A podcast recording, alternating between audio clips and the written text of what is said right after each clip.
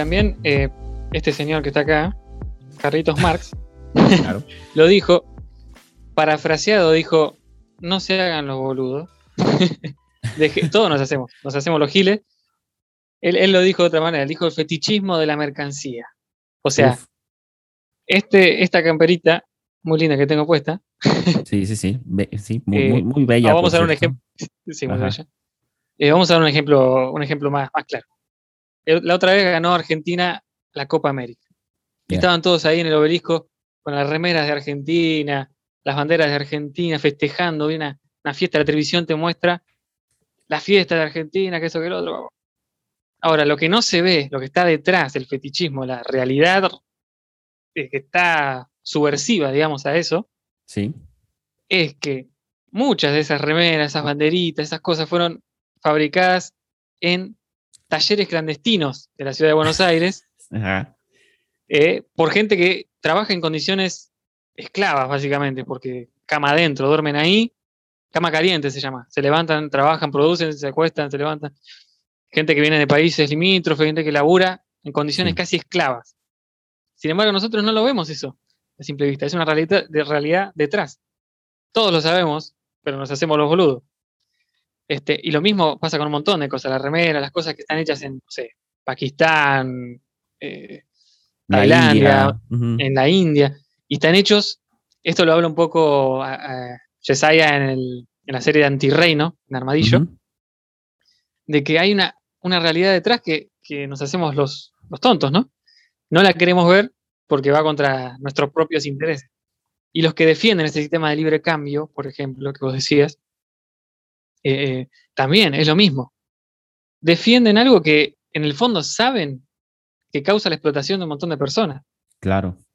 Y, respondiendo también al tema de la cultura de cancelación que vos decías. Yo me acuerdo que publiqué una historia en 2017, 18. En ese momento yo estaba en contra del aborto, Ajá. 100%, y después cambié mi postura. Pero en ese momento puse un texto bastante dando con un caño a los que estaban a favor del aborto. No lo borré, ¿por qué? Porque, bueno, cambié de forma de pensar. Si alguien un día me dice, mira esto que pusiste acá, sos un hijo de mil, te voy a matar. Está bien, no, no, es, que soy un incoherente, sino que no, me estoy tampoco contradiciendo, sino que simplemente cambié mi forma de pensar. Claro. Ahora, si yo hoy lo digo y mañana digo otra cosa y después digo otra cosa, bueno, ahí ya, no sé, soy bipolar. Pero en este caso fue un cambio de pensamiento. Y si vamos al Facebook de todos, todos alguna vez dijimos algo que, después cambiamos nuestra forma de pensar. Sí, totalmente. Y, es eso, volvemos a lo mismo. O sea, estamos llenos de, de contradicciones.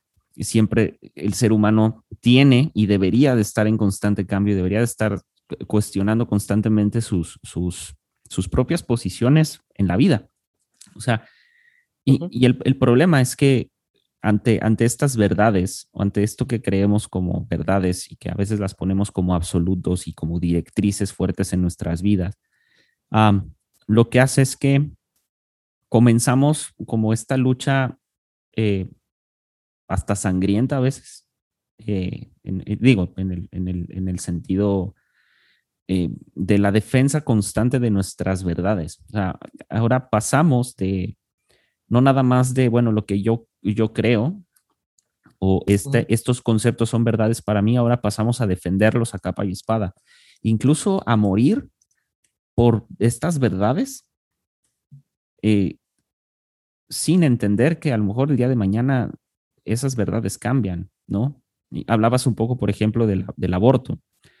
Em, yo cambié mi postura, em, digo, jamás me consideré eh, pro vida, pero cuando empecé a, ver precisamente el golpe de realidad que implica los abortos clandestinos eh, y que es un tema de salud pública delicado, que el tema de la despenalización del aborto no tiene absolutamente nada que ver con una cuestión eh, meramente, ¿cómo llamarla? Promiscua, por, decirlo así, porque en general, o sea, el, argumento, Sí, el argumento en general es ese. O sea, es como, ah, se va a descontrolar. Promiscuidad siempre ha existido, siempre. Y, y, si nos regresamos a los tiempos de Roma, en, en los tiempos de Jesucristo y todavía antes, los romanos y los griegos eran una cosa, o sea, en su contexto histórico y moral era bien visto, cosas que si las ponemos en el contexto de hoy. El sexo, la sexualidad es un temazo para construir a lo largo de la historia, lo tenemos que hacer. Sí, sí, no, no, o sea, todo un podcast tenemos que hacer para... Entonces, a lo que voy es esto. O sea, creemos que nos ha, o sea, nos ha sido dada la verdad, que, poseemos la verdad.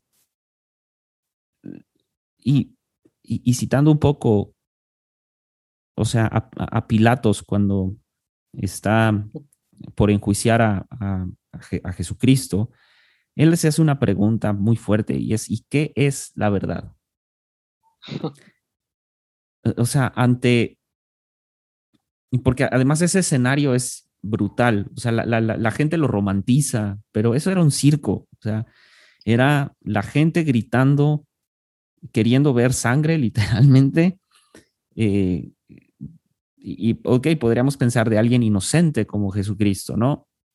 Eh, y, dejando a un lado el tema religioso, el golpe de realidad ahí para Pilatos, en ese entonces era, estoy por enjuiciar a alguien que no ha hecho nada malo en sí. y, y, esta misma persona, o sea, él, él, tiene en sí tantas, entre comillas, contradicciones como decirse rey, pero no tiene reino, o sea, un reino establecido. O sea, es como ¿qué, es esto? Pues es una, es una cachetada de una verdad contra otra verdad. O sea, el imperio romano se veía como este imperio, valga la redundancia, o sea, como este, esta fuerza política y militar. Y de pronto llega alguien que dice, yo tengo una fuerza similar, pero no es ni política ni militar, sino es una fuerza ideológica, porque eso es lo que es que no obedece al ideal del imperio. Y eso es una cachetada de realidad. Es, es, un personaje en la historia diciéndole a otro personaje de la historia, tu realidad o tu verdad del imperio no es absoluta. Existe es, otra es tremendo eso. Me hizo acordar a, a mira. Eh, viste que Foucault creo que es el que dice, el poder más eh, fuerte es el que no se ve. Uf, y lo que tiene, o sea, es eso. O sea, Jesús, Jesucristo, como vamos a verlo como personaje histórico, ¿no? Sí, sí, totalmente. Y, también político, en cierta manera. O sea, el poder que iba a salir de la ideología cristiana iba a dominar todo el mundo después. Y, Pilatos no lo podía ver. claro, y eh, tan es así que ante la necesidad de, de control, Roma, el imperio romano, que dice, vamos a hacer del cristianismo la religión oficial. Tan es así que mandaba matar a los, a los, a los sacerdotes de los templos politeístas. O sea, si tú no te ibas a alinear al cristianismo, no, no, no, no cabes en el imperio, porque en el imperio eres un número. Eso es lo que eres. Eres, eres, eres un, un, un, elemento más de esta maquinaria grande que es el, imperio, ¿no? Y al final, Roma, ante esta ni siquiera ante la idea, yo creo que, eh, no estoy tan seguro de lo que voy a decir, porque no hay un dato histórico como tal, pero me imagino que ante esta eh, verdad ideológica de el reino que predicaba Jesucristo, este, esta ideología del reino, de pronto Roma dijo, ¿cómo combatimos e-, esta ideología donde ahora la gente ya no es un número más, sino hay, hay, esta idea de que el reino es como este bienestar social para todos y este bienestar eh, donde eh, todos están vendiendo sus posiciones para que todos estén bien, o sea, se está rompiendo esta, e, e, este status quo, ¿sabes? Que, o sea, pues la gente no lo ve así porque, insisto, romantizamos la Biblia, pero si lo ves, como tú decías, desde el punto de vista revolucionario, social, filosófico e ideológico, es una bomba, o sea, es, es, una locura. Entonces, yo me imagino al, imperio romano decir, ¿cómo combatimos esto? Y lo más fácil es absorber la, ideología y modificarla. O sea, lo más fácil es, es, ok, ya hay un sector de la población que nos cae bien, porque los, pues, pasa, los, que, los que siguen el camino, porque en ese entonces así se llamaban, no eran, o hay que entender que el, término cristiano es, en, su origen, es un término despectivo para definir a aquellos que eran los seguidores del camino. Em, eh, decían, bueno, pues estos cuates cristianos nos caen bien, ¿no? Es como hoy en día que nos cae, nos cae bien la filosofía del yoga y del mindfulness, es la misma tontería, es la misma cochinada, nada más que en, los tiempos modernos, ¿no? O sea, la metafísica y esas cosas. Pero en ese entonces nos veían a los cristianos igual. Entonces es esta idea de cómo, cómo combatimos nuestra verdad del imperio contra la verdad del reino, que son dos verdades totalmente relativas, no hay una verdad absoluta en ello. Son dos, dos ideales tan polarizantes que lo único que hace Roma es, vamos a convertir el reino en imperio y vamos a darle una forma, es decir, vamos a politizarlo. Y entonces viene toda la institución de la iglesia romana, o sea, de la iglesia católica como tal. Que ojo, nada en contra, o sea, les amo muchísimo. O sea, tengo, he, platicado con muchos sacerdotes y pues, pues, tienen un conocimiento abismal, pero volvemos a lo mismo. Yo creo que la realidad y, e incluso estas, a veces las verdades, pero sobre todo la realidad, el, golpe de la realidad en la que vivimos, es, este, es esta idea que está más allá y está por encima de toda verdad, o sea, y está más allá del bien y del mal. O sea, literalmente la realidad es algo que ni es bueno ni es malo, simplemente es realidad. Donde surge lo que es bueno y lo que es malo es dentro del contexto de nuestra verdad. ¿Sí me explico? O sea, es tan relativo como, por ejemplo, o sea, hay tribus donde la maldad, o sea, que una persona sea mala, es definido como que una persona es ignorante, no que una persona sea mala. Es decir, esta persona hace mal porque es ignorante, porque no conoce, porque no le fue enseñado cómo comportarse en esta tribu, ¿no? Cosa que para nosotros, ¿quién es alguien malo? Ay, alguien malo es el que mata, o alguien malo es el que miente. O algunos creen que, que, las personas malas vienen a enseñarnos cuál es el camino que no hay que tomar. Hay cierto, pensamiento también claro. que viene por ahí. Entonces, sí, es muy, muy cambiante. Las concepciones según la cultura, según. Ah, yo te quería hacer una. Dale, dale. Unas preguntas más personales. Uf, uf, ya se va a poner personal este podcast. Alejandro Juárez. Dios mío. Me gusta, me, encanta el nombre Alejandro. También tenía que ser Alejandro ahí en todas las redes. ¿Alguna vez hiciste algo, algo importante, por una verdad que ya no crees? ¿Algo relevante, algo de lo que te arrepentís o no te arrepentís? Sí. sí, sí, sí. Y, sí, sí puedo hablar de eso, o sea, abiertamente. Creo que una de las cosas que yo defendía mucho a capa y espada, una verdad que defendía mucho era eh, la verdad de, del cristianismo en sí, o sea, la, verdad de la religión cristiana como tal, protestante, como que todo el ideal.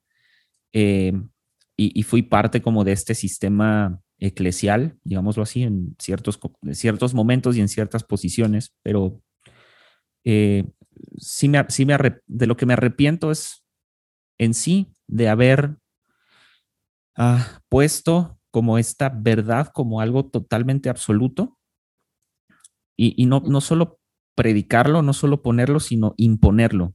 O sea, imponer el, el estilo de vida cristiano eh, como este único y perfecto estilo de vida sin respetar la, vida de otras personas o la, verdad de otras personas. De eso sí, claro, totalmente. Me siento muy identificado con eso también. yo, pensaba a veces eh, cosas que le decía a la gente y, y sí, uh, como que los pasé por encima, ¿no? O a veces despreciando mm. cierta forma de pensar de las personas, como diciendo, este, cualquiera, está diciendo cualquiera. Y después me terminé dando cuenta de que muchas cosas que decían eran muchas verdades, las personas menos esperadas. Claro. Pero bueno, otra pregunta. Ya. ¿Dijiste alguna vez alguna mentira piadosa para no lastimar a alguien? Sí. O sea, sí, sí, sí, sí. Digo, no sé, a lo mejor no, no estoy encontrando como un ejemplo como tal, pero, pero sí, seguro. O sea, seguro, eh, a lo mejor por el bienestar de alguien o por, sí, seguro. O sea, fue como de, ah, no, y sabes qué, tal vez como tal, no, no sé si decir una mentira, que yo creo que sí. Eh, estoy tratando de recordar, sí, un ejemplo como, como puntual, pero a lo mejor tal vez en la omisión de, decir algo porque ah, esto puede lastimar a alguien o esto puede generar caos. Y yo soy amante del caos. Sí, yo soy amo del caos. O sea, a mí me encanta el caos. O sea, a mí me encanta ver el mundo arder, pero, pero no a costa, no a costa de, de, de una. Ni, ni a costa del chisme, ni a costa de la. Ah, no sé cómo explicarlo, porque no, es que no, no, no. Mentira piadosa se me hace algo como que honestamente todos lo hemos hecho y en algún punto todos lo vamos a seguir haciendo. O sea, no es como, ah, no, sé cómo explicarlo. O sea, moralmente a mí no se me hace algo como, wow, ¿sabes? A lo mejor tendré una moral muy baja, pero ah, para muchos que nos escuchan, pero decir una mentira piadosa. Sos, Sí, soy nefasto, soy un asco de persona. No, o sea, creo que decir una mentira, mentira piadosa en sí, habría que ver el contexto. O sea, volvemos a la misma tensión. O sea, la, la, mentira es el némesis de la verdad o simplemente es otra verdad relativa, ¿no? Pero bueno, dale. Tremendo. Ya le está agarrando dolor de cabeza a la gente, Sí, sí, no manches. Ya, ya apagaron el podcast, Ignacio. Entonces, eso me lleva a siempre decir la verdad es bueno, o sea, siempre hay que decirlo, ponele, lo que vos crees que es la verdad, lo que vos pensás que es la verdad, siempre hay que decirlo. No. No. no por ejemplo, va por la calle Ajá. Y, le decís, qué feo que eso le dice a una persona, ¿no? Ah, no, no. no, no, no. Mira, hay una frase que me gusta mucho que es, no, no disfraces, no disfraces tu violencia de honestidad. Y, la aplicaría como no disfraces tu, tu, o sea, tu violencia de verdad. O sea, porque muchos es como, ah, yo siempre digo la verdad, yo soy, yo soy bien honesto, pero por dentro o sea, hay un resentimiento y hay una, hay, una furia, ¿sabes? O sea, porque una cosa es decir las cosas como son con, la, con, con el contexto real de las cosas, sea, con el contexto crudo de las cosas, y, y ok, y, hablemos del contexto crudo, o sea, la crudeza de las cosas lo que hace es que magnifica la importancia de las cosas. O sea, cuando yo te hablo de, de, de cosas crudas, como por ejemplo, no sé, vamos a pensar en, mejor una tragedia que no ha sucedido, pero vamos a pensar que hay una tragedia en el mundo y entonces hay 120 mil muertos en una tragedia, ¿no? El dato duro son los 120 mil muertos, que es una estadística. Ya pasamos de, la gravedad de la muerte a una estadística, lo cual ya es grave porque esos 120 mil son 120 mil seres humanos. O sea, entonces, ante, datos como ese, son datos tan crudos que lo que hace simplemente es magnificar un suceso, magnificar una realidad. te, lo, voy a bajar un poco. Ahorita que decías, eh, decir, decir la verdad siempre es como bueno. Yo creo que, yo creo que no.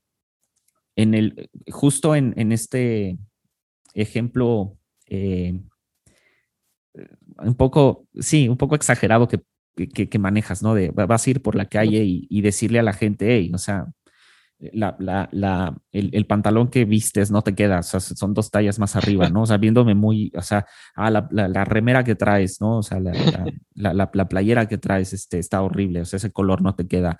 Este, no sé, empezarle a decir así cosas a la gente que son tu verdad, tu visión de las cosas, a mí se me haría complejo. Sin embargo, eh, volvemos a lo mismo la realidad sigue siendo más grande que la verdad. Y como la verdad es subjetiva, necesita las cachetadas de realidad. Ejemplo, vamos a poner el ejemplo de que a alguien se le ve mal una remera, ¿no? O sea, de, ah, esa remera roja que traes se te ve mal por tu color de piel.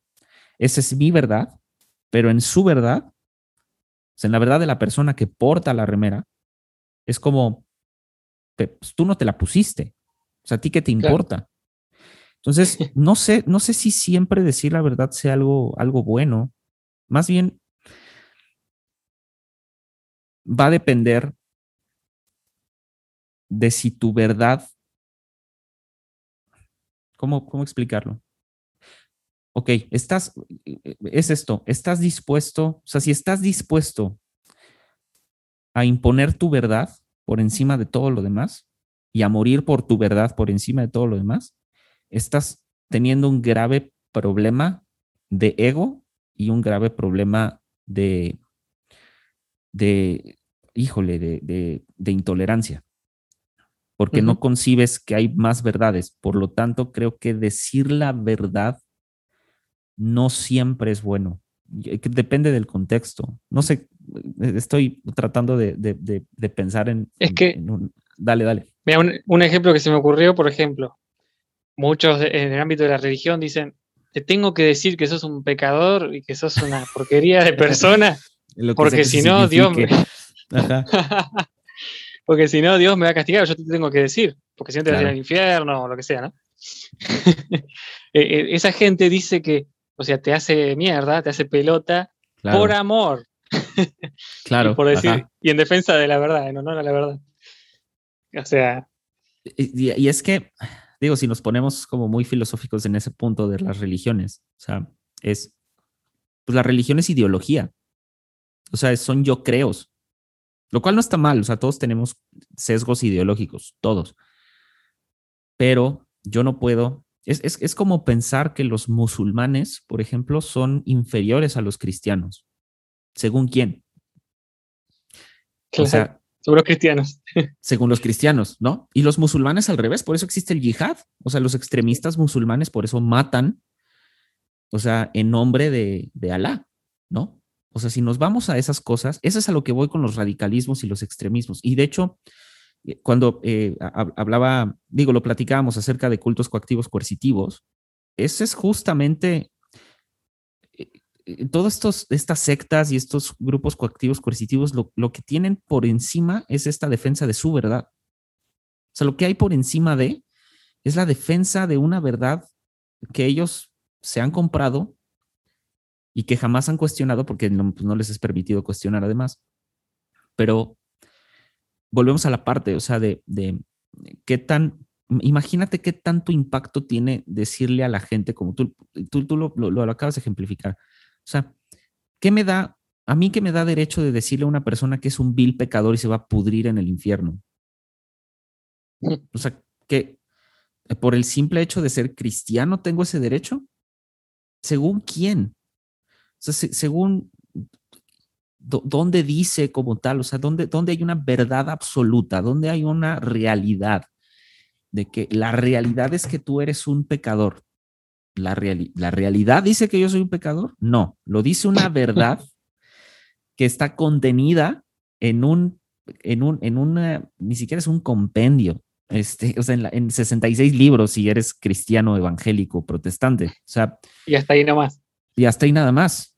Porque si me voy al budismo, pues como tal, el pecado en sí no existe, el concepto de pecado no existe.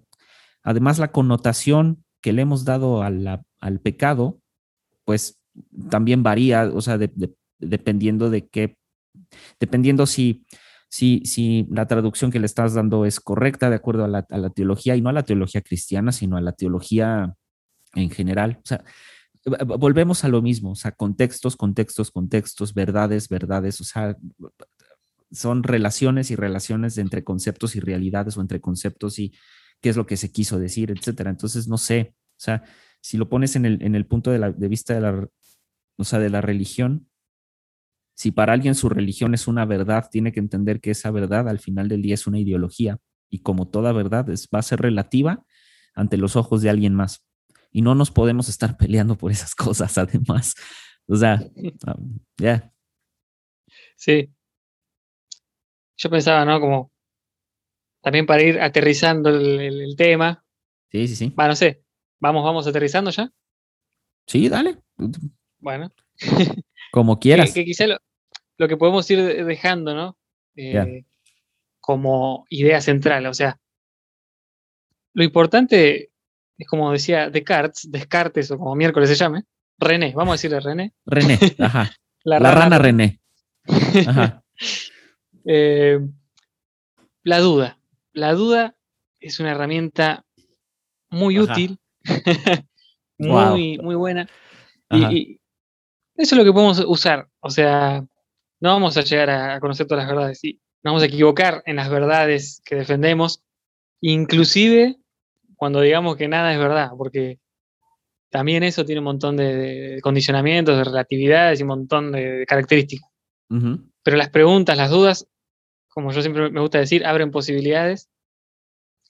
Y, no siempre las preguntas son con el fin de buscar certeza, no siempre las preguntas, y en especial la pregunta filosófica, eh, busca encontrar una verdad. Simplemente busca.